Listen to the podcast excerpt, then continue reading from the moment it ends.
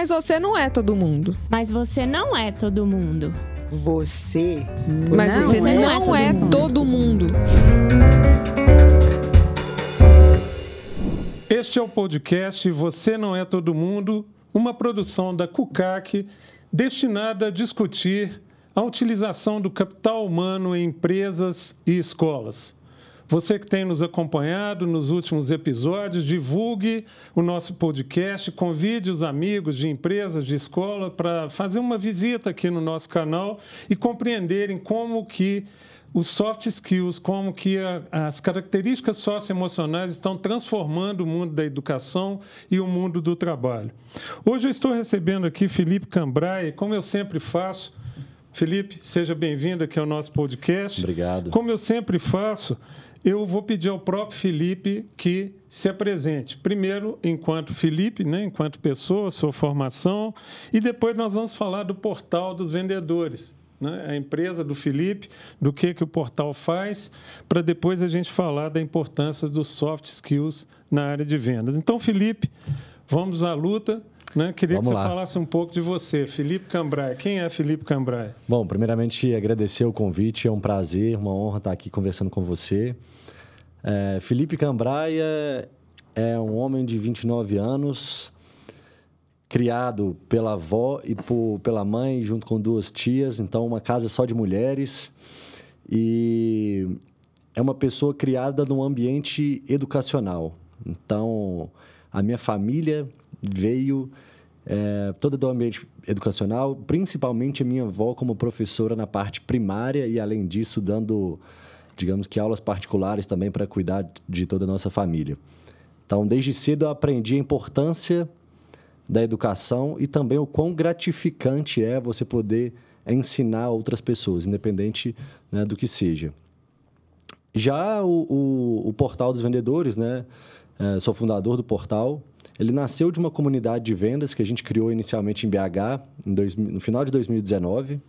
A gente fez um, um primeiro treinamento com cerca de 40 profissionais e a gente viu que faltava alguma coisa no, no ambiente ali de, de BH no sentido de vendas. Alguma troca, eh, conhecimento, e a gente decidiu criar um primeiro grupo, um grupo de WhatsApp.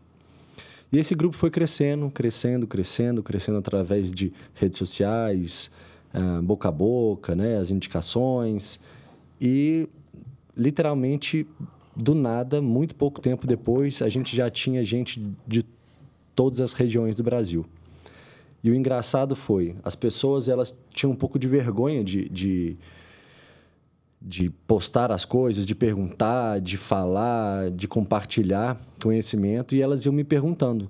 Então, eu, eu e meu sócio somos os únicos administradores, e elas iam perguntando, Felipe, é, eu posso postar uma vaga? Nisso chegou a pandemia, né? Fechou a cidade, a gente teve que ir para os eventos online. Então, posso postar uma vaga? É, preciso de uma recolocação, preciso de um treinamento e etc. E eu conversando com esse meu sócio, a gente chegou na conclusão que tem muito dinheiro na mesa, né? E dá para a gente pegar essa demanda. Então a gente formalizou uma empresa, né? construiu e ainda está construindo essa empresa de, de contratação, né? de recrutamento e também de treinamento de novos vendedores. Felipe, você não vai escapar tão fácil da questão da, de como nasce, de quem é Felipe, né? Eu queria voltar na sua avó. Vamos lá, vamos né? lá. Você, você destacou muito que nasceu numa família de educadores, né? Como é que isso... Eu já brincava com você aqui nos preâmbulos né, do podcast, é, aquela velha frase, né? Não tem mãe que venda o filho no berço quando nasce fala assim, que bonitinho vai ser um vendedor, né? É. Como é que ter nascido numa família de educadores, se é que houve essa influência, como é que isso influenciou a sua maturação, o seu desenvolvimento no mercado de vendas? Ótima pergunta. Eu nunca, realmente, eu nunca pensei em ser vendedor. Mas eu lembro que num para casa, a- quando criança, eu tive que entrevistar alguma pessoa da minha casa sobre o que ela fazia. Eu entrevistei a minha avó. E minha avó, como professora, ela falou do, do trabalho dela, ela falou por que que ela virou professora e etc. E uma frase me marcou muito. Que ela falou assim, é muito gratificante ser professor e ensinar alguma coisa a alguém. Mas principalmente quando você vê que aquela coisa que você ensinou né, fez muito sentido e agregou valor para aquela terceira pessoa. Isso me marcou muito. Número um, porque eu não sabia o que significava a palavra gratificante. Mas segundo também, porque quando eu descobri o que significava a palavra gratificante, eu entendi na prática o porquê ela gostava tanto do que ela fazia. Você tinha mais ou menos quantos anos? Eu tinha entre 10 e 11 anos. E aquilo ficou muito marcado na minha vida. Então, quando eu comecei a ser vendedor, eu tinha muita vergonha de tomar nãos. Eu caí de paraquedas em vendas porque eu precisava trabalhar, tinha saído numa, de um estágio na parte financeira que não, não fez sentido para mim e caí de paraquedas Sua em vendas. formação qual foi? Eu sou formado em administração. Administração. E aí eu caí de paraquedas em vendas e fui entender que no primeiro, nos primeiros nãos que aquilo não era para mim. E aí fui conversar de novo com minha avó, com minha mãe, com minha família. E elas falaram: não, você tem que testar, você tem que aprender a levar os não, isso faz parte, etc. E na minha primeira mudança de, de empresa, na, como cargo de vendedor, eu fiz uma entrevista onde me perguntaram o seguinte: Felipe, você é uma pessoa disciplinada? E eu falei assim, e eu tremendo na entrevista, eu falei assim: sou, claro, com certeza. Com base em quê que você fala que é uma pessoa disciplinada? Porque a gente viu aqui um, um relatório seu, né, com base comportamental, que fala que não, que você não tem um perfil de pessoa disciplinada. E eu já travei assim, em... não sabia o que responder, mas eu acho que o meu sorriso, a minha vontade de estar lá era tão grande que me contrataram. E ali naquela empresa eu entendi que realmente eu tinha que aprender o que era ser vendedor, que eu tinha que aprender técnica, que eu tinha que melhorar minhas, as minhas habilidades ali comportamentais também. E, e aí eu relembrei no passado a minha avó falando sobre ensinar pessoas. Né? E aí eu falei assim, de, de alguma forma eu vou estar ensinando alguma coisa a alguém por meio dessa profissão. E ali eu fui entendendo, aprendendo, me capacitando, né, desenvolvendo, entendendo que eu podia ajudar pessoas e empresas a saírem de um ponto A e chegarem num ponto B que seria o cenário que elas gostariam de estar. E isso me falou assim, agora eu entendi o que, que a palavra gratificante significava. Ô, ô Felipe, é interessante porque o nosso tema aqui passa pela questão dos soft skills, né? especialmente para o a gente vai falar muito do vendedor orientado ao cliente. E você já de cara conta aí na, na entrevista da qual você participou, alguém te, te indaga sobre disciplina. Né? E disciplina é uma soft skills. É uma soft skill, né? É um, um traço socioemocional. É, não é muito, não é tão recente. Eu costumo dizer que em muitos anos como empresário, eu só recebi uma única vez um relatório é, psicológico de alguém, um teste psicológico, que contra-recomendava a pessoa. Eu fiquei tão indignado ao receber, posto que aquilo era uma espécie de efeméride, né? nunca tinha acontecido nada parecido, que eu contratei a pessoa. Assim, eu preciso conhecer essa pessoa que consegue a proeza de ser é, contra-recomendada, até porque havia uma recomendação técnica fortíssima. Essa pessoa, de fato, era muito complexa. Era, tinha traços de, um, de autismo, mas era absolutamente brilhante. E aí eu compreendi que em certas áreas você tem que, aliás, para dizer a verdade, em todas as áreas, quanto mais você conhece a pessoa, né, você tem consegue tirar o melhor dela se você a conhecer melhor. Mas só muito recentemente isso começa a ganhar forma nas empresas, não só em vendas, em todas as áreas. Da gente sair de um mero relatório é, muito, muito pasteurizado, muito certinho, para uma investigação mais profunda da pessoa e poder tirar o melhor dela. E você fala em disciplina, né? Qual que é, na sua visão, nesse tempo que você é novo, mas com uma atuação longa já na, na área de vendas, é, qual que é a relação? Existe uma correlação estatística entre ter características socioemocionais adequadas e produzir o resultado em vendas. Ainda hoje eu estava numa reunião com uma pessoa que disse: olha, é, numa empresa só interessa duas coisas: resultado e qualidade. Né? Qual que é a, a relação entre essas duas coisas? Você realmente consegue perceber isso no dia a dia? Olha, eu não concordo com essa última frase, né, que só existe é, qualidade e, e resultado, resultado, e qualidade. Porque assim, pegando ela friamente, você, você descarta todo o resto que está por trás. E aí, que, pegando na questão da disciplina, que é, uma, que é uma coisa que eu tento ser uma pessoa e um profissional cada vez mais disciplinado, só que não é do dia para a noite, é difícil quantificar, mensurar né, esse, esse progresso. É, eu começo nessa primeira entrevista aí que eu fiz, que eu me considerava um, um, uma pessoa disciplinada, mas eu não era.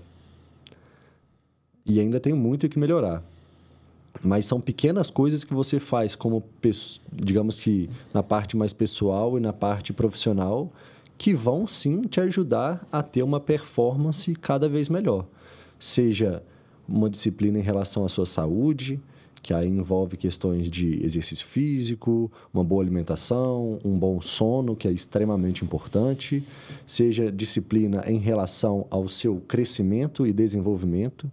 Né? Então, se você está estudando, se você está buscando capacitações, se você está é, conseguindo se desenvolver, e é muito importante, a gente pode falar isso em algum momento também, que você não pode terceirizar o seu desenvolvimento, a sua carreira e o seu aprendizado para uma empresa. Então, o que, que eu quero dizer com isso? Caso a empresa não invista no seu desenvolvimento, no seu crescimento, na sua capacitação, não fique parado, vá buscar por, por conta própria. Mas, voltando para a parte do vendedor, é extremamente importante que cada vez mais ele trabalhe essa questão da disciplina. Tanto pessoal, e a gente pode citar é, uma competência também de inteligência emocional, ele precisa ter uma inteligência emocional para trabalhar com vendas, senão a cabeça dele né, não, não dá conta. Mas por que, Felipe? Porque a vida do vendedor ela está relacionada a muita pressão. Seja pressão da empresa, pressão dos clientes, pressão interna, que é a maior que tem. E se ele não dá conta, né, se ele não faz coisas para dar conta de viver esse ambiente de, de, de pressão, de de correria no tempo, então ele precisa ter gestão de tempo também, é, de saber separar a hora de, de coisas pessoais, hora de coisas profissionais. Ele, em pouco tempo, ele não vai dar conta mais de entregar o resultado que, que ele que a empresa querem. Ô, Felipe, ao longo da minha trajetória, eu ouvi duas frases, queria que você comentasse sobre elas, você me suscitou pensar nisso. Duas frases parecidas, mas que tocam em assuntos é, diferentes e parece não ter nada a ver com soft skills e tem tudo a ver com soft skills. A primeira é: ninguém gosta de vender um produto ruim. Tá? É, e a segunda é: ninguém consegue vender um produto que não compreende. Tá? Eu queria primeiro que você comentasse essas duas frases. O que, é que tem de verdade, de, de mito nisso? Tá. Tá? Você venderia gelo no, na Antártida? É, eu vou falar uma terceira frase só para complementar essas duas, que é vendedor bom vende qualquer coisa. Você considera isso também um mito, é isso? Eu considero um mito. Eu considero um mito. Porque uma das maiores qualidades e características que o vendedor pode ter é ser uma autoridade no assunto que está sendo trabalhado, que está vendendo aquele produto, que está vendendo aquele serviço. O que, de alguma forma, nos leva para a segunda frase que eu falei: ninguém gosta de vender aquilo que não compreende. Exatamente. Então, vem também uma outra frase que é: você compraria o que você está vendendo? Então, é, se eu não compro o que eu estou vendendo, eu não consigo passar nem autoridade para o meu para o meu cliente, eu não consigo passar segurança, eu não consigo falar de preço sem ter medo de falar de preço. Então, eu preciso entender o meu produto, eu preciso entender do meu mercado, eu preciso saber que o meu produto, que o meu serviço, vamos falar da, da nossa solução. Eu preciso entender que a nossa solução realmente vai mudar, vai ajudar a vida daquela pessoa ou da empresa. Né? Se eu não acredito naquilo, eu não vou conseguir vender da forma como que eu deveria. E como é que. Vamos lá, eu ainda quero que você fale sobre a primeira frase. Ninguém gosta de vender um produto ruim. É verdade. Isso aí eu acho verdade, porque assim, é, eu, eu preciso acreditar no meu produto. Por, e aí vamos separar o ruim do que, do que, por exemplo, muitas das vezes um produto ainda está começando, ele ainda tem muitas fases de desenvolvimento, muitas das vezes é o MVP. É, então, isso aí eu não estou falando disso, tá? Eu estou falando de uma má qualidade.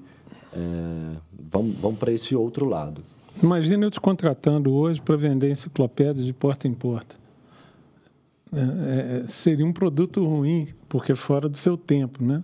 Mas eu é. é. É, claro que eu, eu, eu, exagerei de forma grotesca, mas o que eu quero dizer é, é um vendedor nem sempre é contratado. Primeiro, porque ele está em busca de uma oportunidade, às vezes num momento de crise de mercado, e ele nem sempre é contratado para vender um produto vendável, um produto Sim. de venda fácil. Meu pai, há muitos anos atrás, ele falava que ele tinha um, aspas, um vendedor e falou: você não é vendedor, você é tirador de pedido, é diferente. O telefone toca, você atende. E atende mal, com má vontade e tal. Né? Então, a, a questão é, e eu estou querendo chegar na questão dos soft skills de novo, que é o tema aqui.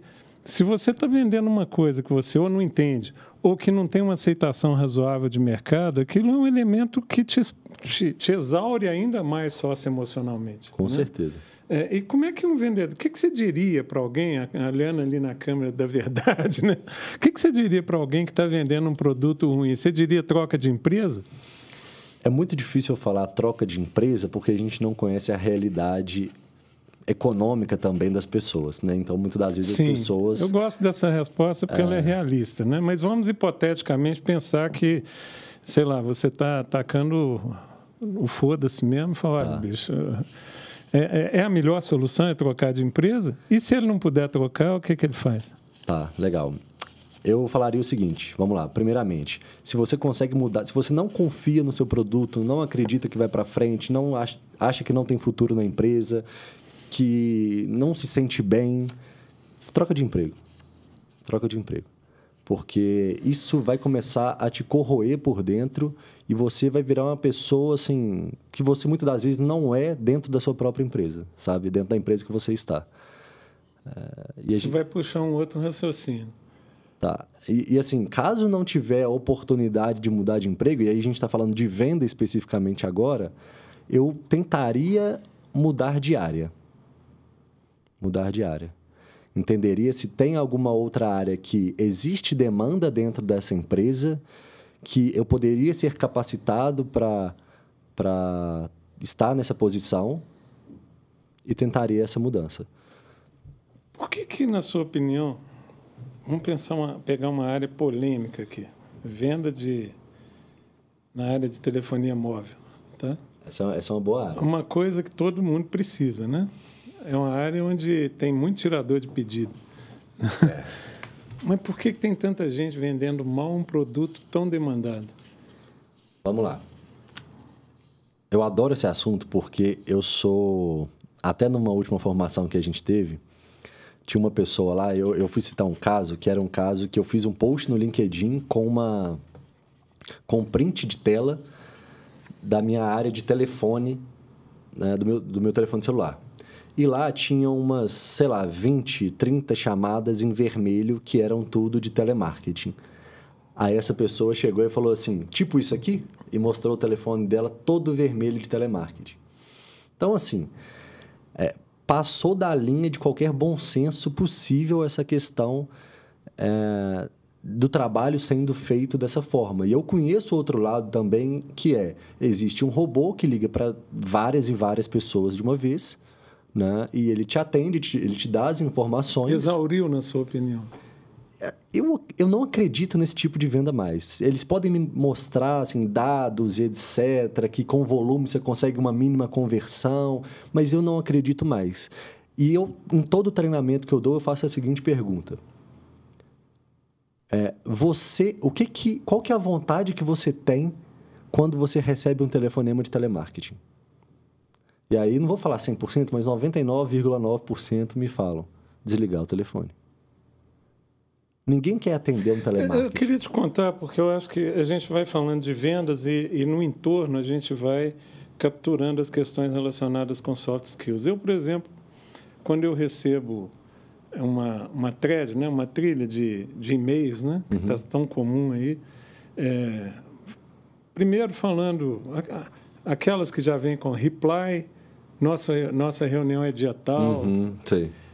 É, eu aprendi uma coisa, sou absolutamente refratário a isso, mas eu aprendi uma coisa há muito tempo. Se eu for capaz de identificar no assunto algo que possa me interessar, é a única condição que eu vou abrir. Então, eu tenho a convicção de que o nasce prime... que nasce primeiro é a minha demanda. Então, nós estamos pescando num enorme oceano onde tem muito pouco peixe. Onde tem muito peixe, mas eles estão muito, muito dispersos.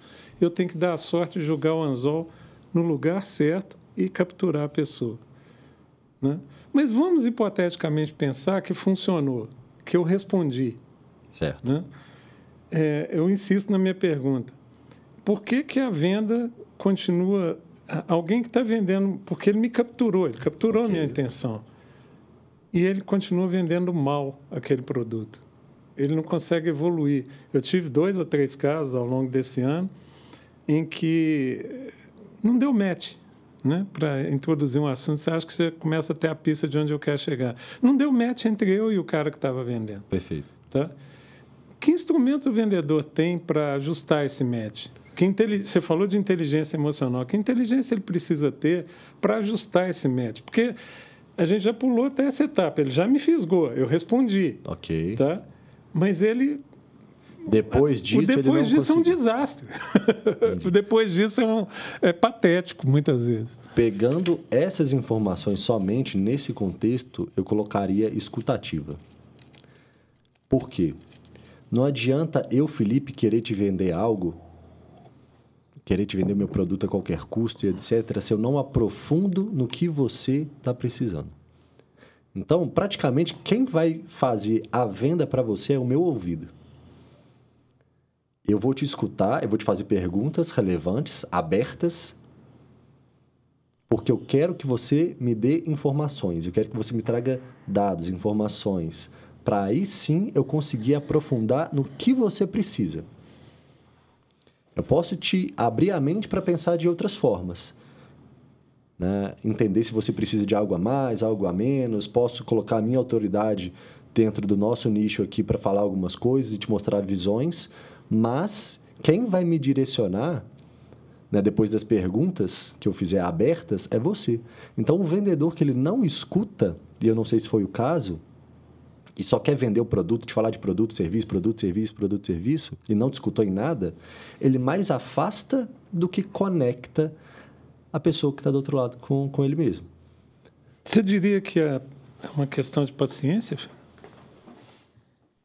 Também, também. Em diversos casos, a paciência ela tem que, que fazer parte do vendedor. Vamos, vamos, a gente pode falar de, de vendas mais enterprise, né, que demoram muito tempo para fechar um acordo ali, fechar um negócio. Se ele não tiver um mínimo de paciência, muitas das vezes ele pode desistir né, precocemente. É, eu tenho uma provocação que eu fiz muito tempo, durante muito tempo, inclusive em órgãos de classe, que eu dizia o seguinte: é, muitas empresas não sabem vender, em boa medida porque não sabem comprar. Tá? E não é incomum, especialmente em empresas grandes, a área de compras é a área, a área que compra. E eu não estou me referindo àquela área burocrática de compra, não. Estou uhum. me referindo aos, aos, decisores de compra. Okay. Tá? Ela é muito distante da área que vende. E elas não trocam experiências entre si. Né? Uma tem muito a dizer à outra. Sim. Especialmente a área de compra, os decisores de Sim. compra têm muito a, dizer a quem vende. O que, que você pensa disso? O que, que você pode Eu acho isso, isso sensacional, o que você falou, porque faz total sentido que eles tenham essa conexão. Eu vou te dar um exemplo simples. É, uma das, um dos treinamentos que eu tive que mais agregou valor durante minha carreira até então foi um treinamento de, na época, um vendedor, mas que, tinha, passado, que tinha passado 11 anos na área de compras de uma empresa multinacional. Então, a área dele comprava desde é, papel A4 até jato. sabe? Então ele deu uma baita, uma, um baita treinamento de negociação e aí ele falava, olha, isso aqui você pode entender tanto para o lado de compras que existe, quanto para o lado de vendas. Mas é isso que acontece na prática. Quando você liga, por exemplo, para um decisor ou para a própria pessoa com cargo de comprador, são essas as técnicas envolvidas normalmente. E se, aí, voltando à sua pergunta, se essas pessoas, seja o decisor final, seja quem está trabalhando ali com compras, conversa, tem um relacionamento mais próximo com vendas, isso ia ser muito agregador. É, é, é interessante eh, você falar disso e, e concordar com essa visão, porque na minha história como vendedor, né, sou CEO de uma empresa, a empresa que eu mais admirei e te confesso que passei a nortear a minha forma de comprar passou a ser assim há muitos anos e quando eu tenho que decidir uma compra na empresa ela passou a ser dessa forma como é que essa empresa agia ela comunicava para a gente que eu quero comprar de você, decidi que é você. Uhum. Agora nós vamos negociar, agora começa a negociação. Ela quase que estava me dizendo assim, eu vou te ajudar a vender para mim. Né? ela tinha alguns princípios éticos muito rigorosos. Tá? Por exemplo, se você oferecesse nessa negociação um desconto de 40%, ela te cortava. Uhum. Tá? Porque ela entendia que você é, não estava sendo ético. É uma empresa de origem internacional. É, isso nos leva para uma questão fundamental. O vendedor ele acaba tendo, eh, sendo treinado e aqui eu estou começando a entrar, Felipe, no, no, nosso tema principal, vendas orientadas a cliente. Você diria que a maior parte dos vendedores acaba sendo treinado para... E eu vou usar aqui com o nosso telespectador, né, o nosso pessoal aí do, do YouTube, um termo meio chulo, né, para engalobar o cliente. Você acha que a maior parte das empresas vão naquela assim, põe, põe uma gordura, famosa gordura, porque depois você vai cortar. É, e aí acaba, acaba sendo um, um, uma espécie de show, né? Eu sei que você vai me dar o desconto, eu sei em que época do mês você vai me dar o desconto. Ah, isso não acaba sendo um teatro? Bom questionamento. É, isso tudo acontece, todo mundo sabe disso. Né? Que empresas, diversas empresas colocam uma margem maior para negociar depois, é, que pessoas de áreas específicas que precisam comprar ou os próprios compradores sai, é, sabem que, que existe uma margem de negociação, que no final de mês o vendedor precisa bater meta e ele vai te dar a melhor condição. Então, isso aí, o, digamos que o mercado já sabe. Né? Mas eu não considero isso que, que as empresas elas são, digamos, que elas querem faltar com a ética. Eu não considero isso, não. Uh, o vendedor, ele tem que ser um profissional voltado ali para o foco no cliente, ou, desculpa, para o foco do cliente. Então ele tem que entender o que que o cliente está buscando. O que que o cliente está buscando e focar nisso. Seria aquele cenário ideal que a gente jogou aqui. É entender que ele hoje ele está num cenário X e ele quer chegar num cenário Y, num cenário ideal. O que, que eu preciso fazer para que ele chegue lá? E é nisso que eu vou fazer a minha venda. O que, que eu quero dizer com isso? Voltando na parte de inteligência emocional, de escutativa, de paciência, de empatia também. Ele precisa juntar tudo isso para conseguir ouvir e de tudo que ele ouvir a pessoa do outro lado, aí sim ele bolar esse passo a passo até a venda. Mas aí eu tenho um desafio para você. Dois até. Um que você acabou de me suscitar, que é a questão do adjunto adverbial aqui. É, o termo corrente na ciência da venda é vendedor orientado ao cliente.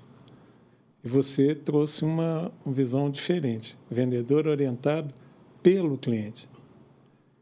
Qual a diferença que eu vejo nisso? Se, você, se eu sou orientado ao cliente, é, eu estou focado em resolver o problema do cliente, ainda que não seja comigo. Ou seja, é um atendimento, é estabelecimento de relacionamento. Ainda que eu não te venda agora, você voltará. Eu não, tô, não tenho absoluta certeza do que eu estou falando, não. Estou tá colocando uma provocação. Tá Se eu sou orientado pelo cliente, tá? eu compreendo o que o cliente quer para poder levar o meu produto a ele no viés mais próximo do que ele quer. Em, em outras palavras, haveria uma forma de olhar para o cliente, compreender o cliente, mas o que eu quero é vender o que eu tenho, e haveria uma forma de estabelecer um relacionamento de longo prazo, ainda que eu não te venda agora. Ainda que eu não venda agora. Ainda ontem eu participei de uma reunião com um cliente, um grande cliente, e ele fez uma determinada crítica a um produto nosso. E eu aprendi há muitos anos atrás que nem a gente acaba sabendo a hora em que o cliente vai comprar. Nesse caso, eu acertei com tanta precisão, porque quando ele marcou a reunião, eu falei: não vai comprar. Pela forma como ele marcou a reunião, pelas palavras que ele usou ao, ao marcar a reunião, eu falei assim: não vai comprar, mas vamos ver se eu estou certo. Né? É, então, Existe essa diferença, ser orientado pelo cliente? Tem uma, uma história, só para complementar, antiga, que fala assim: olha, os orientais, se você vai na loja dele para comprar alguma coisa e ele não tem, espontaneamente ele te diz onde tem. Né? E aqui no Brasil, recentemente eu passei por isso. É, se você pergunta onde é, a pessoa. Ultimamente eu tenho tido experiência que a pessoa fala, não sei, simplesmente. Ela pode saber que na loja do lado tem e ela não diz. Tá?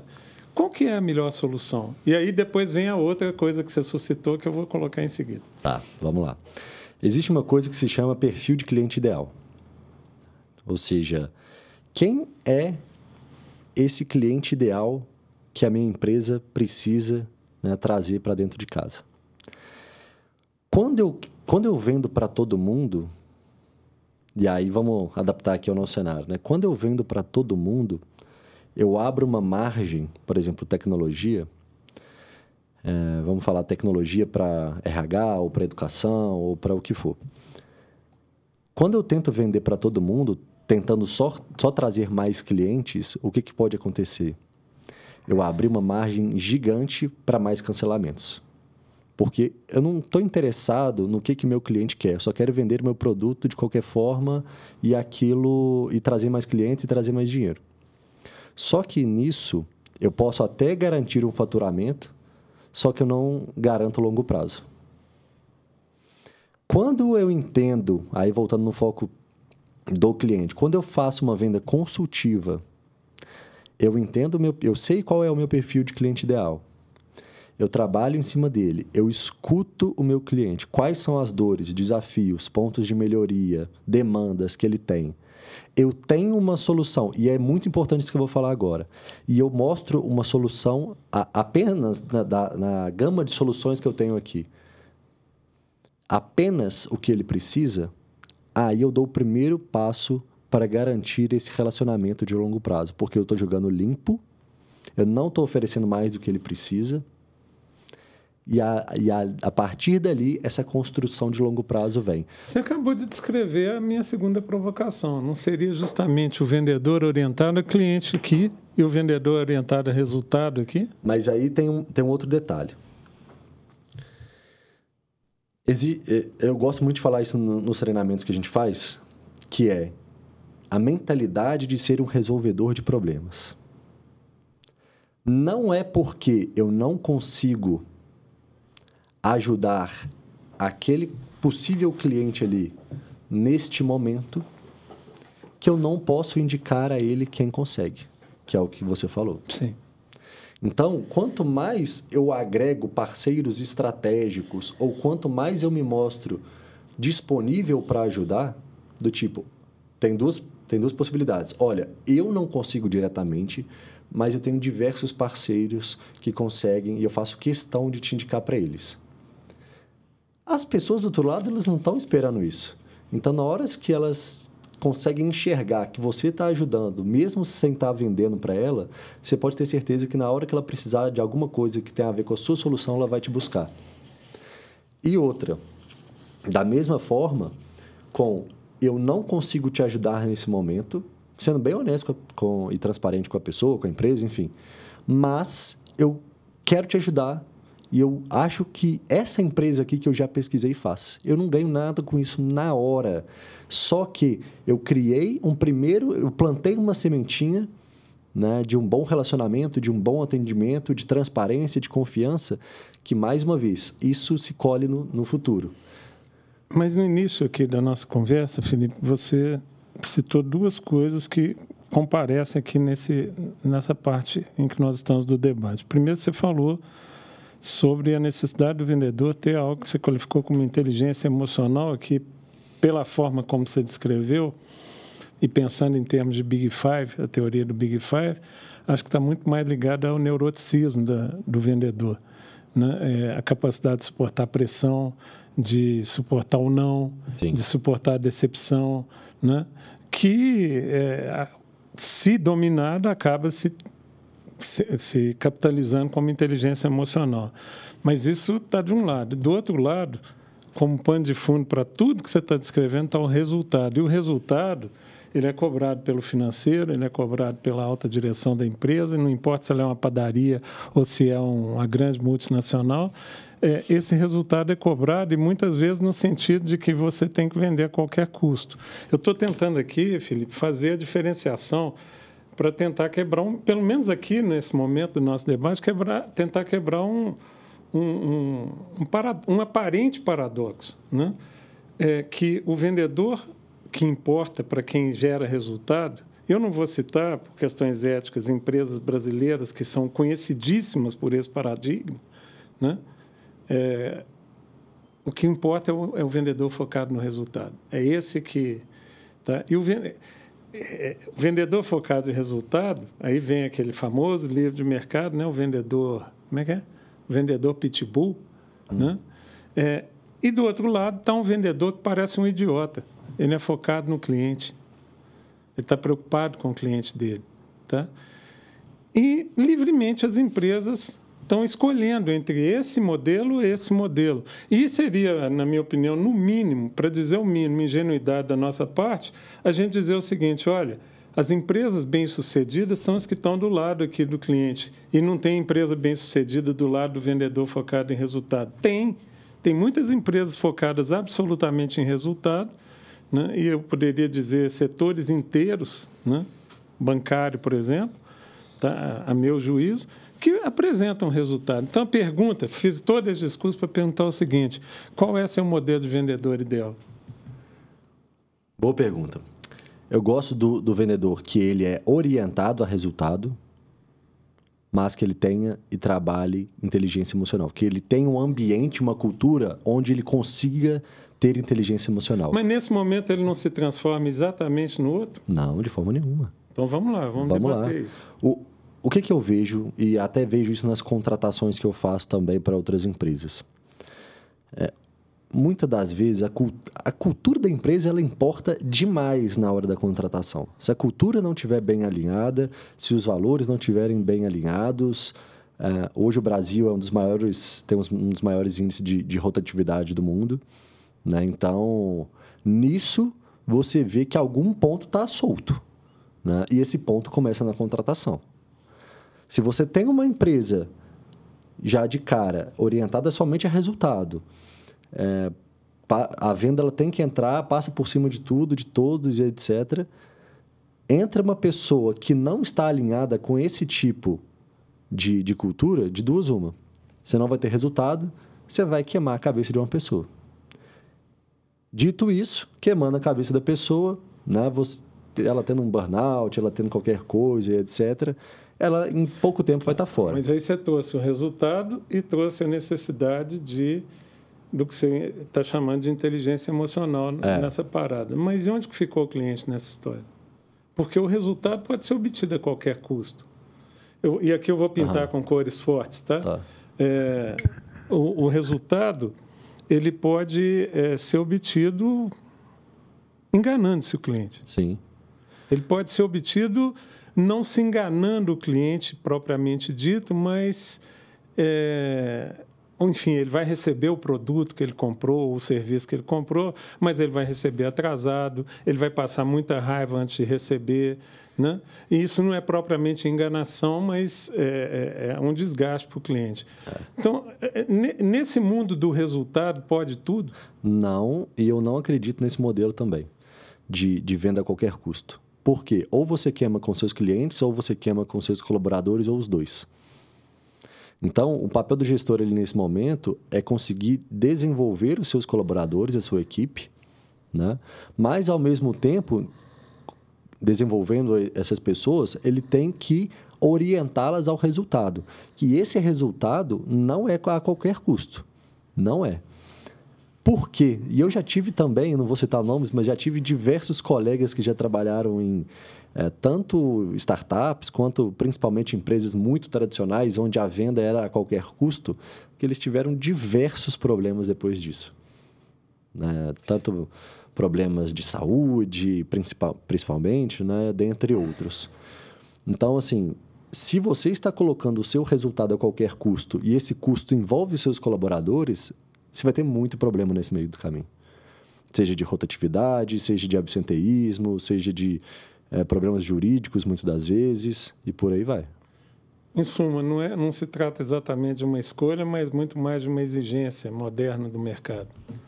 É, não vale a pena focar apenas na venda do resultado a qualquer custo. Não, para mim não vale. Tá. E quando a venda orientada ao cliente não produz resultado? Orientada. Vou, vou, pintar de novo com cores fortes. Tá. Eu sou dono aqui de um, uma lojinha de peças. Um cliente entra às 8, eu não tenho a peça, indico a loja do lado. Outro entra às 8 e 10, eu também não tenho, indico a loja do lado. Outro entra, entra às 9, às 10, às 11. No final do dia, a loja do lado vendeu para caramba, eu não vendi nada. Eu vou quebrar. Tá? Vamos lá. Nessa, nessa situação, primeiro, se você já está recebendo muita demanda, você já, já entendeu que, que a demanda que você recebe você não faz, por que você também não vende? Esse é um ponto. Segundo, se você indica, indica, indica para o cliente do lado, você pode combinar um modelo de parceria com ele. Seja um modelo de indicação, onde você tira uma beirada, ganha um pouco também, vocês dividem. Ou seja, uma questão de criatividade. Também. Também. Legal.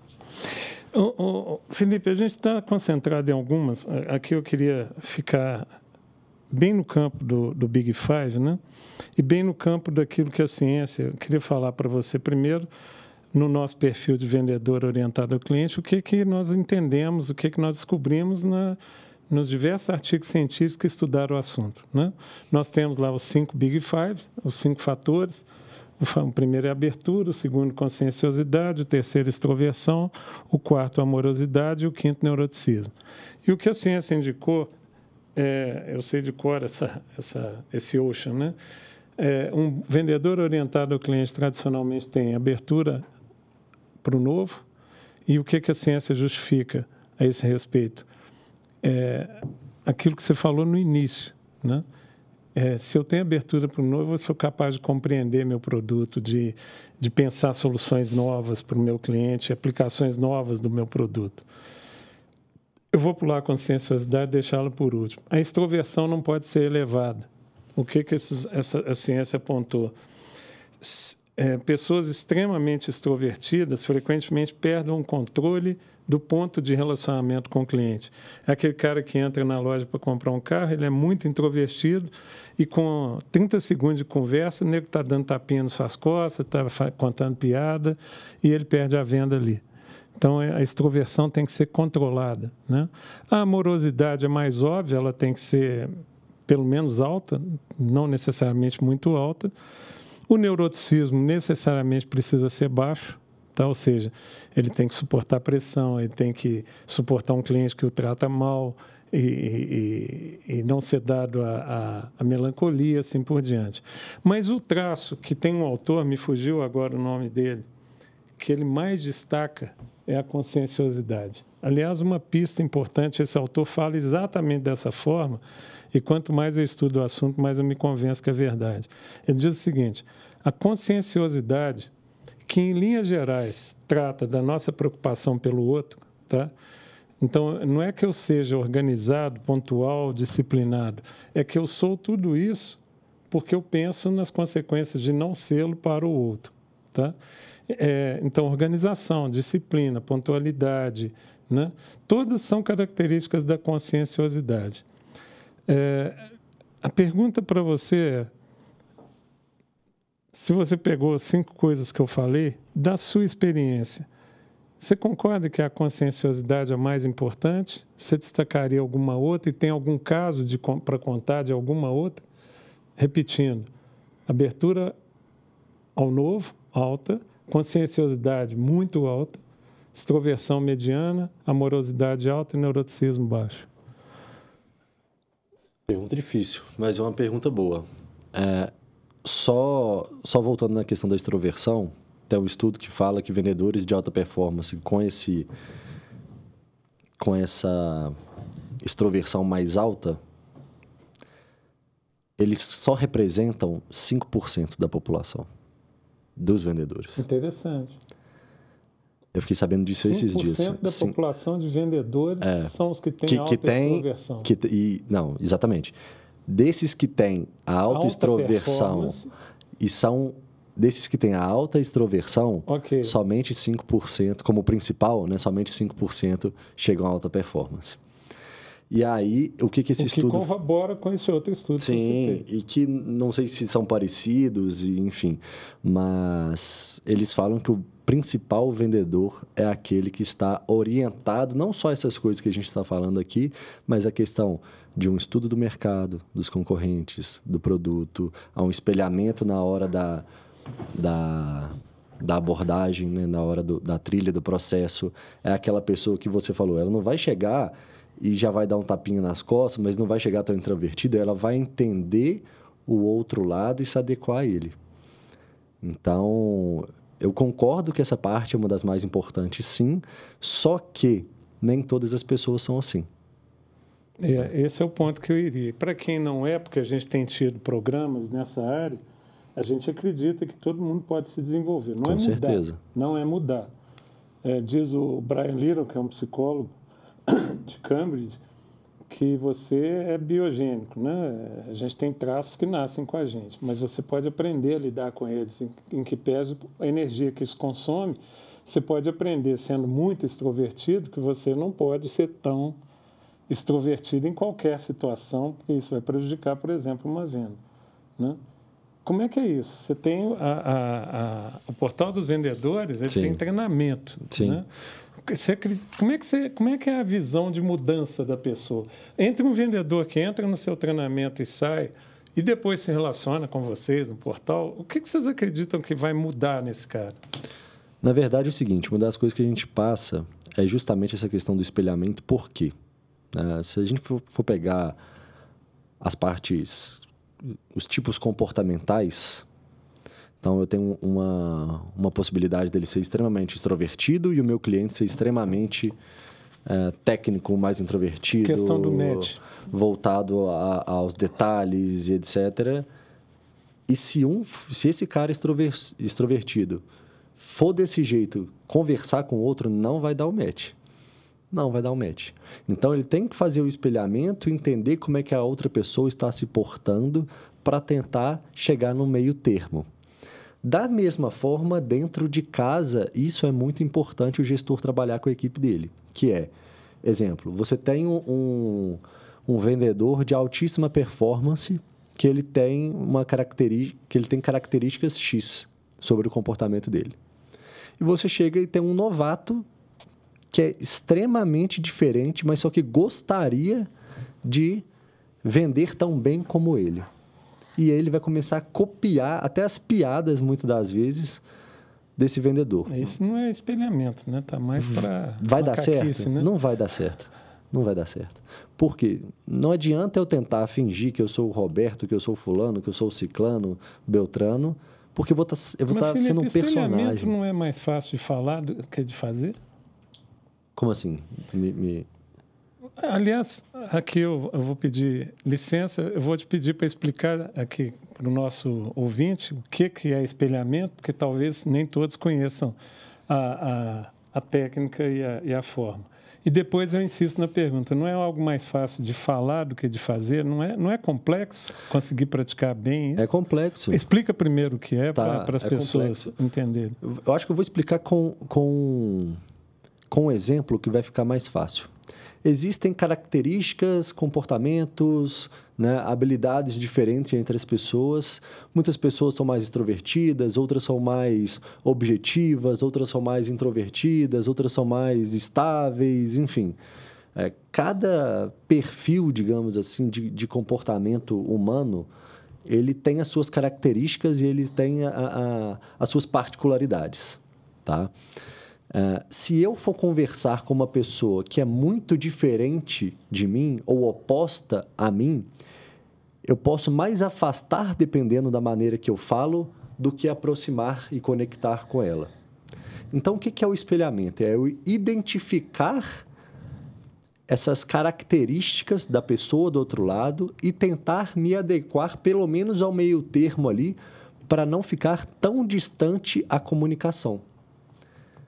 Quando eu tento me adequar nessa comunicação, eu evito que essas diferenças comportamentais elas sejam tão grandes a ponto de, por exemplo, eu afastar a pessoa, ela não querer continuar aquela possível venda comigo. Ótimo a sua explicação para o nosso público.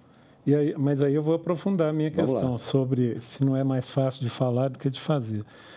A gente acredita no SPEC, né, usando a nossa, nossa metodologia, que o match, o famoso match, né, que já se tornou um termo corriqueiro, acho que esse não precisa explicar, deu match comigo, né, ele pode ocorrer de três formas. Ou por semelhança, né, é o fenômeno que ocorre nos estádios de futebol, eu acho engraçadíssimo, né, porque a partir do momento que você subiu, você está na torcida, todos são irmãos, né? Sim. É, claro que sai uma briga aqui, outra ali, mas pessoa você comemora junto, abraça quem você nunca viu na vida, Exato. né? Porque há uma semelhança default entre vocês, vocês torcem para o mesmo time, tá?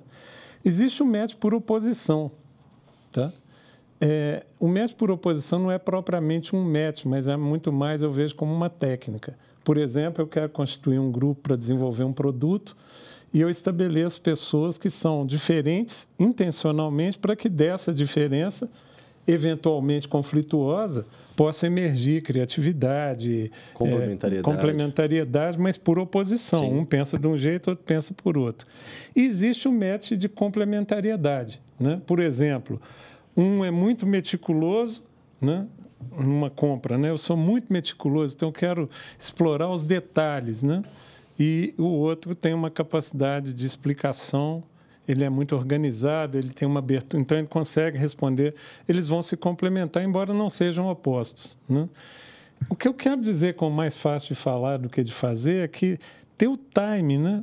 A, a, o tempo certo de perceber isso no momento da venda, especialmente em vendas de impulso, vendas mais rápidas, não é tão simples não assim. Não é tão simples. Né? É, você entra numa loja, para comprar um, sei lá, eu estava em São Paulo semana passada e queria comprar um chinelo. Tão simples quanto um chinelo. Você deixa de comprar porque o vendedor não deu atenção para uma pergunta boba que você fez. Sim. Como é que o vendedor. É, é, é, essa dificuldade, se você concorda que é mais fácil de falar do que de fazer, isso é uma coisa inata, conseguir ler rapidamente seu cliente e, fazer o, o espelhamento certo. Né? Se você concorda com essas opções, eu diria que existe um, um espelhamento para cada caso. Às vezes eu vou me comportar claro, da mesma claro. maneira, às vezes por oposição, claro. né? uma oposição cuidadosa. Sim. Isso é complexo, não é? Não? É complexo, é complexo. Obviamente, a experiência ao longo dos anos vai ajudar esse profissional a cada vez aprimorar mais, né? Então, entender se existem padrões do, é, diante de algum cenário específico, é, dia, noite, horário, alguma coisa nesse sentido, ou, ou jeito de pessoa, enfim. Mas, é, eu, se eu fosse dar uma sugestão, é que essa. Como que eu posso falar? Que essa identificação ela tem que ser feita no começo. Por quê? Primeiro, existem. No começo do. No começo desse relacionamento, logo onde você conhece a pessoa. Quando a gente fala de vendas de empresa para empresa, onde muitas das vezes é feito. Vendas de ciclo médio e longo. Também, sim. É, mas existem muitas. repetidas, né? É, mas existem muitas que são curtas também, né? De, de, é, de tempo de fechamento curto. Mas muitas das vezes você está conhecendo uma pessoa numa tela de computador e você precisa tentar adequar o seu estilo de, de comunicação com aquela pessoa que está do outro lado. Um truque besta, pode parecer muito besta, mas que, que ajuda muito, é você fazer uma pergunta que eu até brinco nos treinamentos, que é uma pergunta aleatória. Teoricamente aleatória. Que é uma pergunta do tipo: Você está você tá me escutando bem? Eu só estou configurando aqui meu microfone, meu áudio. Me dá um ok aí, se você está me escutando bem, se está tudo certinho. E aí você, com essa pergunta besta, você vai conseguir entender se a pessoa, a maneira, conforme a maneira que ela te responde, como é que está a energia dela naquele momento, se ela também, se ela falou do tipo assim, Felipe, peraí, calma aí, deixa eu tentar modificar aqui, colocar meu fone, você está me ouvindo bem aí também? Se ela está mais aberta ao diálogo, mais comunicativa, ou se ela vai ser mais direta e falar assim, estou te ouvindo bem? Ou se ela vai ser ainda mais introvertida, tá ok? e mais, né, mais seca, mas não no modo ruim. O que pode denunciar que ela é, tá mostra do interesse ou não. Detratora, né? É, então, ok. Um, é, um, um, ok seco, um, normalmente, exato. muitas vezes expressa que a pessoa não está ali. Perfeito. Ela só está fisicamente. Ali. Perfeito. Então, são, assim, através de pequenos detalhes, com uma pergunta besta, você consegue já identificar algumas é, coisas. Agora eu vou tentar te dar um chute na canela. Lá, na hora que você dá um treinamento, você. Ótimo, adorei o que você falou. Mas você está ensinando, você até chamou de um truque, né? É, é, não importa, mas é, é você falou, é, é, uma, é, um negócio legal de fazer. Uhum. Mas uma maneira. Tem jeito de ensinar como fazer? Como fazer isso? É. Essa é uma das formas. Não. Eu não sei se você está entendendo a sutileza da tá. pergunta. Uma coisa é eu te dizer assim: olha, você vai fazer essa pergunta. Ou uma pergunta aleatória e ah. testar a reação. Cara, opa, deixa eu anotar aqui. Faça uma uhum. pergunta aleatória e teste a reação. Uhum. Só que na hora de fazer, o cara se atrapalha completamente. Ou faz uma pergunta. vou, vou, te contar uma que é muito engraçada que aconteceu comigo. Fui eu para Buenos Aires. Eu estava visitando a Universidade de. Uma cidade próxima lá a Buenos Aires. Rosário? Não, não é Rosário, não. É bem próxima. É aquela que é até praia, se não me engano. Mar del Plata? Mar del Plata.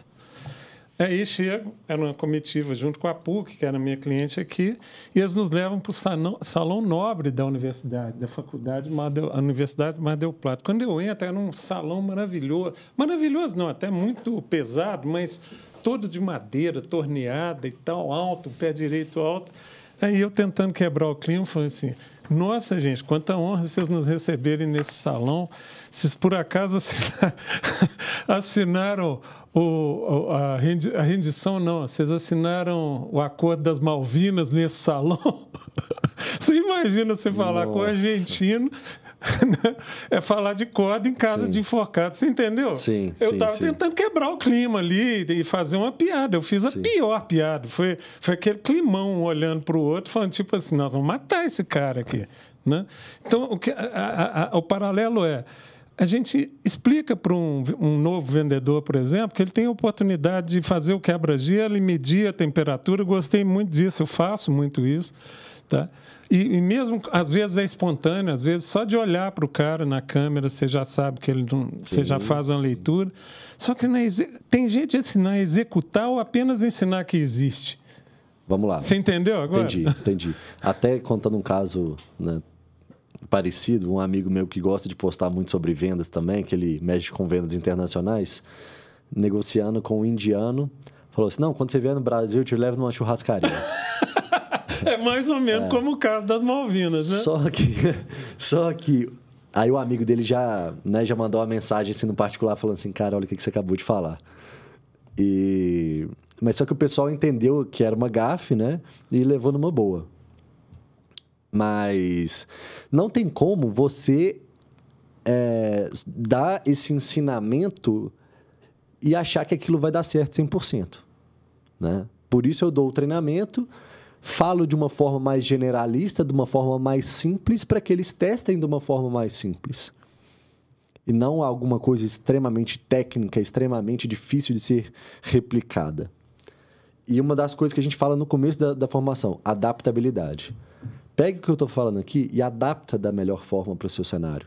Para o seu produto, para o seu serviço, para o seu tipo de cliente, para o seu tipo de colega. Você tem ideia de quantos por cento do seu público desiste de ser vendedor porque fez o curso? Não.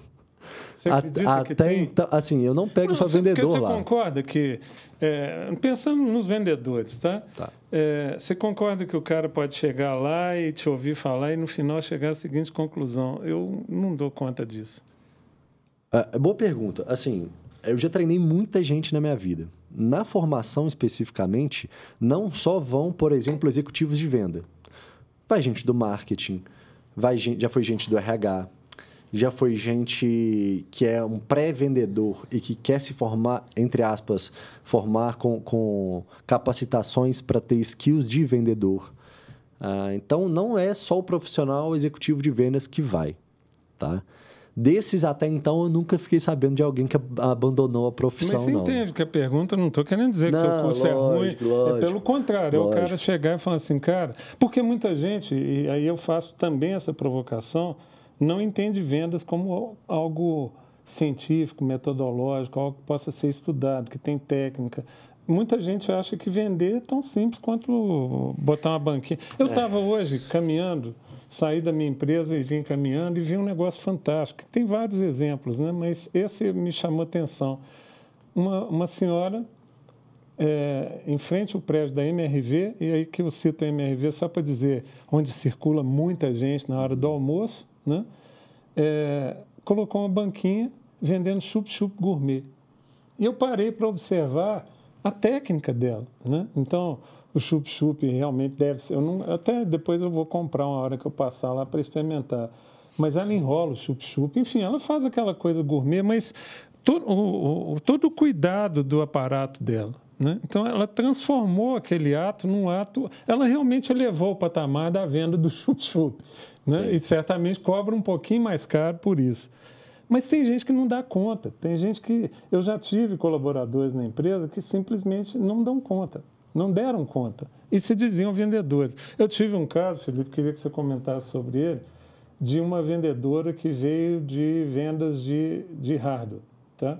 Vendas de ciclo no mercado de tecnologia, vendas de ciclo curto porque é sabido que quando alguém, sobretudo naquela época, né, eu vou comprar computador, um servidor, eu já sei que eu vou comprar o servidor. Eu não estou decidindo se eu vou comprar uhum. o servidor. Já, é, o servidor está sendo comprado porque tem uma demanda, então o ciclo é curto, talvez um mês. Tá? E é, a gente trabalhava tipicamente com vendas de ciclo longo, onde você está construindo valor. Existem diferentes soluções para o cliente, então você tem que muitas vezes fazer prova de conceito, etc. Com uma semana, essa mulher estava no quarto, trancada com síndrome do pânico. Nossa! Uma semana de trabalho. E ela, quando melhorou, voltou, pediu demissão e falou: Eu não dou conta. Mas, assim, isso acontece, isso acontece. É, voltando ali, até hoje nas formações eu nunca soube de ninguém que desistiu, mas na carreira até então eu já treinei né, diversas pessoas que depois é, mudaram de profissão. Então, não, meu lugar não é aqui, etc. Existe muito, muito cargo de vendas hoje que é o cargo inicial de muita gente. Então, vê que depois não é aquilo que quer para a vida, ou que é muita pressão, ou que, que, quer seguir que a informação. Que muita gente, vendas é o cargo inicial, enfim. Isso tem a ver com soft skills também, tá? Vamos lá. É, vendas hoje, ela abre algumas portas para a pessoa recém-formada ou que está formando e etc. Começar no mundo, por exemplo, de tecnologia, de startup, etc. E aí, o que, que acontece? As empresas elas têm cargos, né? independente da, da senioridade, enfim, da divisão, como é que é, elas têm cargos de porta de entrada, não só em vendas, tá? mas vendas também é um desses cargos. Onde a pessoa não necessita de muita qualificação, porque a própria empresa vai treinar aquela pessoa. Entendi. O que ela precisa é energia, vontade de aprender, vontade de botar a mão na massa, né? disposição e, e tempo, obviamente. Então, já que você é um profissional que está começando a sua carreira agora, você precisa de um trabalho, muitas das vezes, ou de um estágio, ou de um trabalho, e você tem uma empresa querendo contratar para uma função onde você não, não precisa de experiência, mas. É, e que, na verdade, ela vai te dar a capacitação, beleza. Eu costumo dizer, Felipe, para os técnicos, desculpe, que trabalhando no suporte, todo técnico devia trabalhar em suporte em algum momento da sua vida, no início da carreira. É, por razões que me parecem óbvias. Quando você, sendo técnico, trabalha em suporte, é um, é um ponto de contato com situações de crise, é um ponto de contato com a demanda do cliente, com o próprio cliente, porque há muitos técnicos que vão se tornar desenvolvedores e trabalhar em casa trancado com a luz apagada. Sim. Né? É, você diria que vale a pena, mesmo para quem não, não quer ser vendedor, é, passar por essa experiência inicial de vida? Eu acho que é interessante. É, assim, de, depende, obviamente, da, da empresa, do setor. É, vou te falar que vários dos diversos vendedores que eu formei é, vieram do, do ramo de advocacia. Então, eles também têm um poder de argumentação ali, uma boa oratória, muitas das vezes, um poder de argumentação muito bons. Mas, enfim, é, depende muito do ramo da pessoa, do nicho da pessoa. Sim, mas, mas imagina o seguinte, eu... Internamente, eu acho interessante uma coisa que, as, que as, muitas empresas fazem, que é, vamos pegar um dia para que o vendedor passe do lado do, do cara do suporte, da pessoa ali do CS, do cara do financeiro, do cara do marketing, para que ele entenda que, número um, ele não é o centro das atenções, mas ao mesmo e que existem outras pessoas que também estão correndo para que a empresa bata a meta e entregue seus resultados. Tem um pouco dessa humildade, não só de vendas para o outro lado, mas, mas do outro lado para vendas um pouco também. Da, e aqui eu não vou defender vendedores ou não vendedores, mas não tem um pouco daquela coisa, o vendedor nem sempre é culpado, mas sempre pode ser culpado, no sentido de que quando dá, vamos falar um termo técnico aqui, quando dá merda, uhum. né? É, sempre se pode, de alguma forma, achar um jeito de culpar a venda.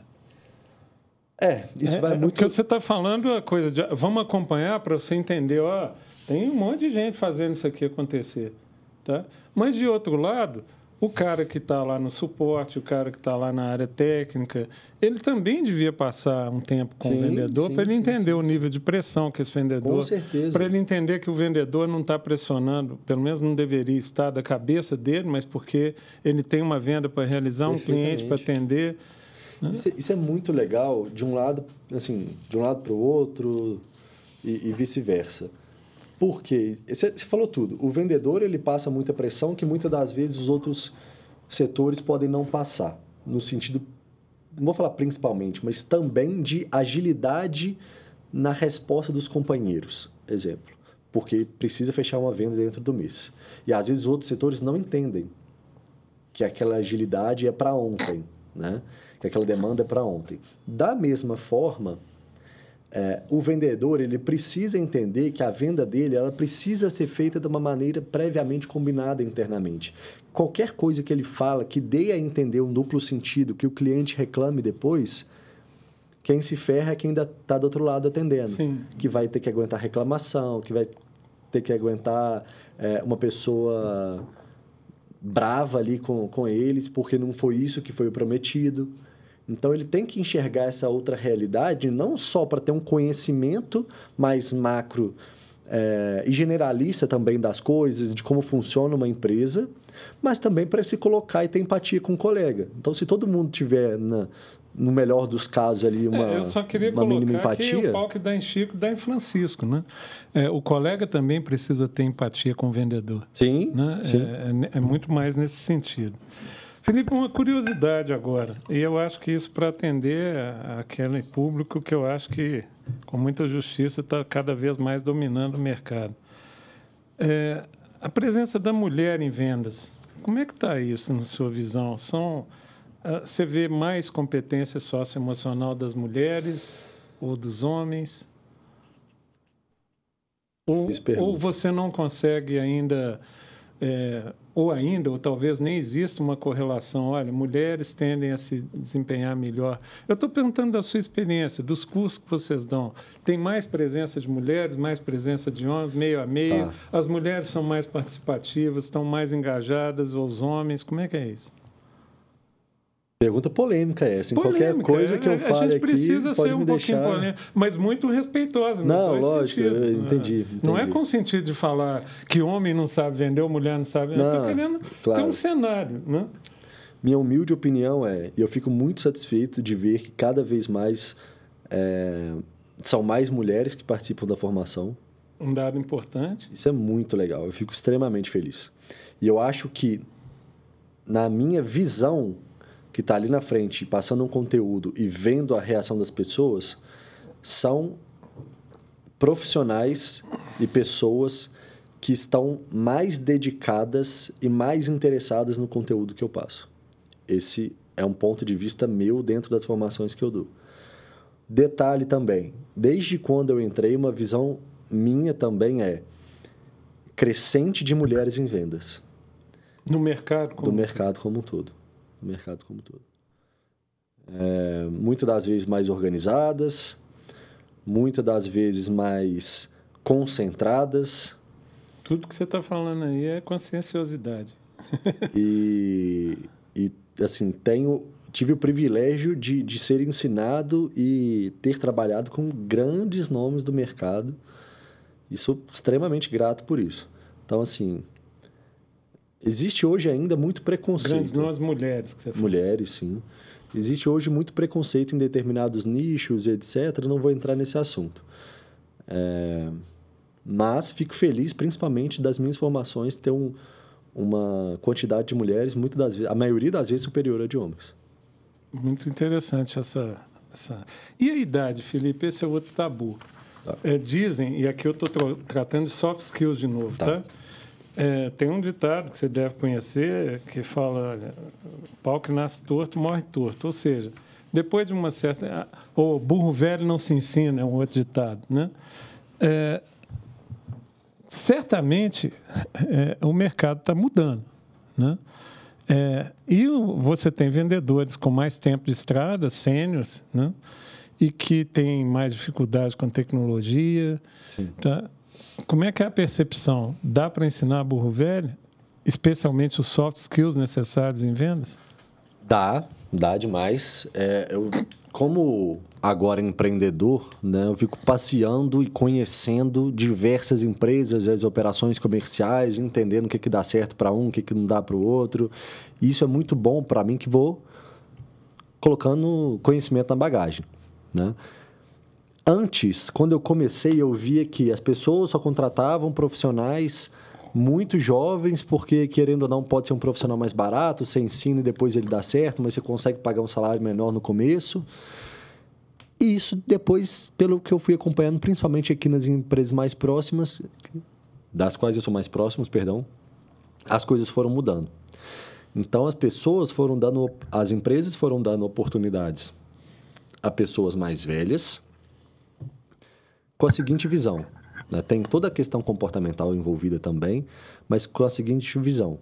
Elas já estão mais maduras, elas não estão com tanta ansiedade de crescimento e de o que, que vai acontecer amanhã e de alguns medos específicos e anseios, muita coisa na cabeça ao mesmo tempo. Elas já sabem e já viveram muita coisa, já têm muita bagagem para entender é, coisas que quem está começando não, não vai entender, por falta de maturidade, muitas das vezes. Então, as empresas que conseguem achar essas pessoas mais experientes e trazer para casa, elas colhem muitos frutos bons, muitos frutos bons. Talvez, talvez você tenha que ensinar alguma tecnologia ou outra tecnologia, a mais. Tecnologia, mas e o soft skill?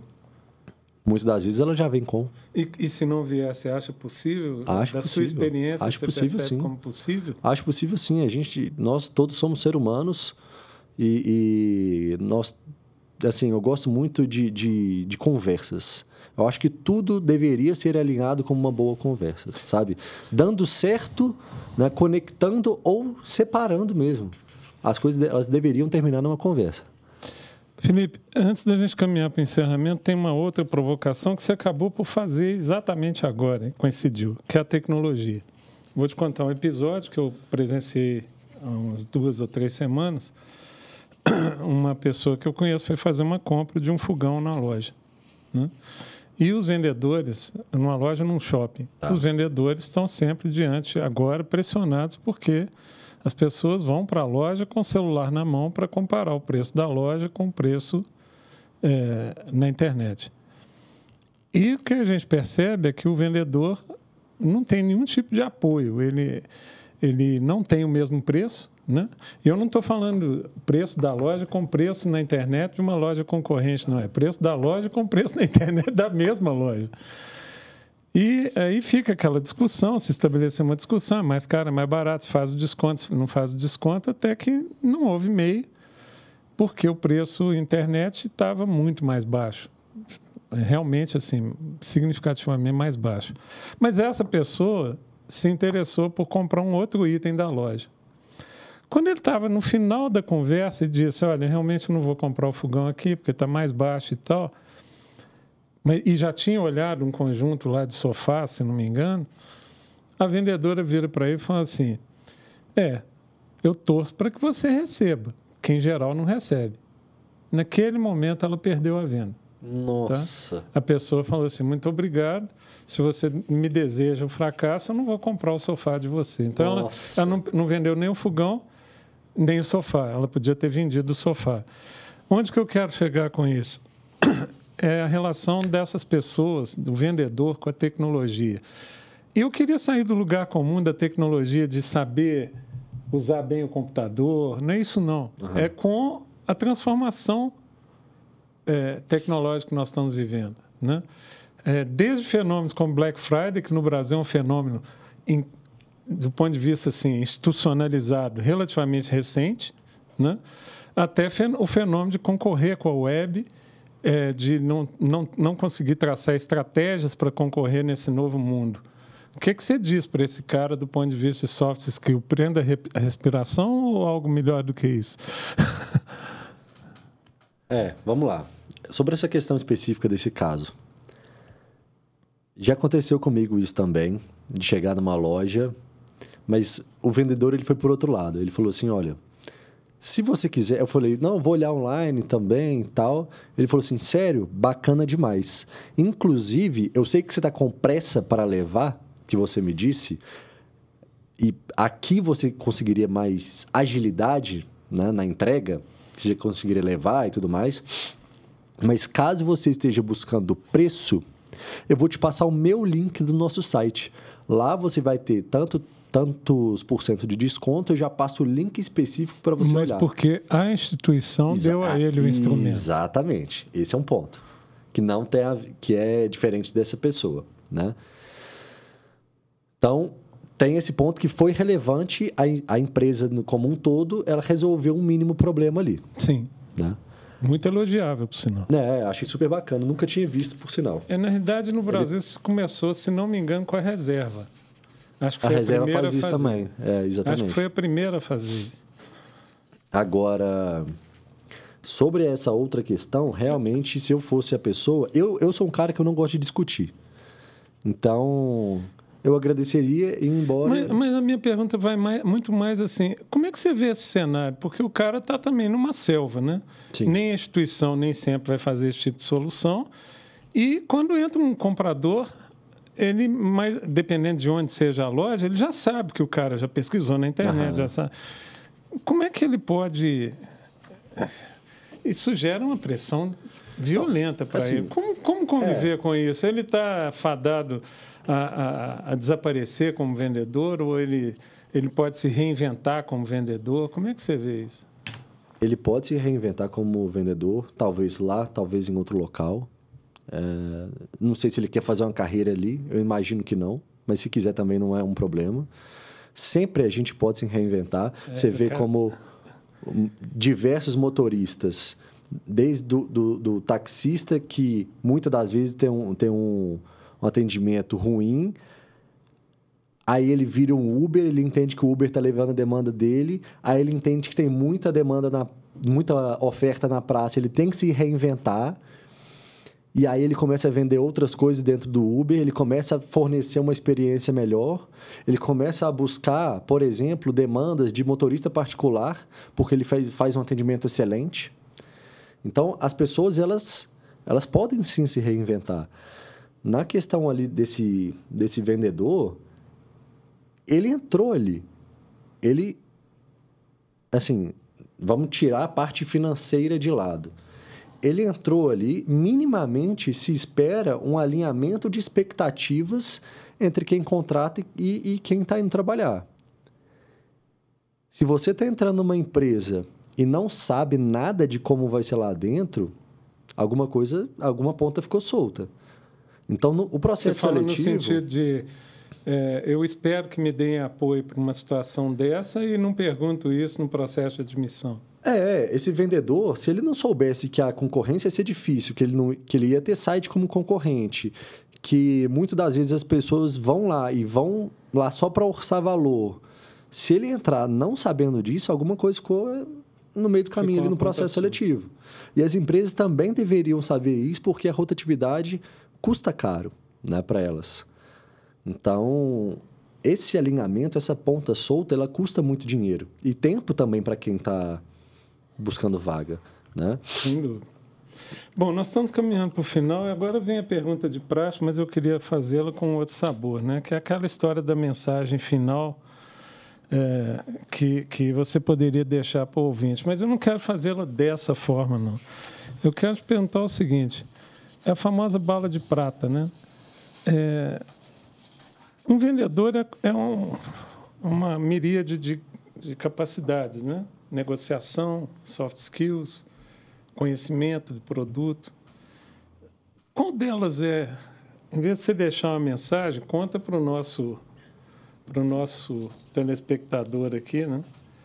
É, qual delas é a mais, é, é a capacidade-chave que um vendedor. Aquela sem o que ele, olha, esquece, você não vai ser vendedor. E se essa capacidade pode ser desenvolvida? Qual, qual que você acha que é? Dessas todas que nós discutimos aqui. Vamos lá. É... Vou deixar para agradecer daqui a pouco, então, mas respondendo a pergunta, eu acredito que existem algumas coisas. Não existe é, a virada de chave, não existe bala de prata. Para mim, não existe um segredo das vendas existe ambição, é um dos primeiros pontos. Existe treinamento e constância em treinamentos. Tá? E existe inteligência emocional. Então, a pessoa que busca conhecimento constante em diversas áreas, não só na dela especificamente. Uma pessoa que cuida da sua saúde, cuida da sua saúde não só física como emocional, e uma pessoa que tem ambição, que tem fome, ela tem tudo para ser uma boa vendedora. Muito legal. Felipe, queria te agradecer por esse papo. Eu costumo chamar os papos aqui no, no nosso podcast Você Não É Todo Mundo de papos deliciosos. Né? E, e um assunto que pode para muitos parecer, para aqueles que não são da área de vendas ou que acham que não são, né? porque se você está numa empresa, de alguma maneira, em algum momento você vende, é, pode ser um assunto mais árduo, mas eu acho que a gente conseguiu é, comentar de uma forma leve. Eu queria passar para você fazer sua, sua despedida, se dirigir como você desejar agora a, ao público. Legal. Primeiramente, só agradecer a você e a todos os envolvidos aqui nessa conversa de hoje. Foi um papo super rico, Tô, tô ansioso já para animado já para para mostrar para todo mundo poder ouvir, né, para os amigos, parceiros, enfim. É, agradecer por esse dia e convidar você que está me escutando para não deixar de acompanhar o podcast Você Não É Todo Mundo. Obrigado. Obrigado, Felipe. E eu retribuo dizendo para o nosso ouvinte, para o nosso telespectador, que visite o portal dos vendedores, especialmente se você está envolvido ou tem pretensões na área de vendas. Acho que vai ser uma experiência interessante. Você vai encontrar pessoas que têm as mesmas as mesmas dificuldades, que vai discutir a mesma linguagem, e eventualmente, por que não? E se você quiser até dizer, Felipe, tem programação do curso por agora em, em, em Belo Horizonte ou em outras cidades? Nós vamos voltar com a nossa formação de executivos de venda no final de janeiro. Final de janeiro. Então, as vendas elas começam agora em dezembro primeira turma de janeiro, cheia de novidades e parcerias envolvidas. Em Belo Horizonte, em Belo Horizonte. Mas você estava me contando que tem planos de ir para outras cidades. Porque... Planos de ir para outras cidades também. Planos de ir para São Paulo, Curitiba, uh, planos de ir para o Nordeste também. São cenas dos próximos capítulos para o próximo ano. Você então fique atento lá no portal dos vendedores que você vai saber toda a programação que o pessoal tem para esses treinamentos. A gente está encerrando o nosso podcast Você Não É Todo Mundo, uma produção da CUCAC, que tem o propósito de discutir o valor do capital humano nas empresas, nas escolas, nas empresas, na educação. E eu agradeço a sua presença. Se você gostou, curte aí nossa, nossa nosso podcast, divulgue para os amigos, divulgue para outras empresas, divulgue para outras escolas e para outros profissionais. Muito obrigado e até o próximo episódio com Você Não É Todo Mundo.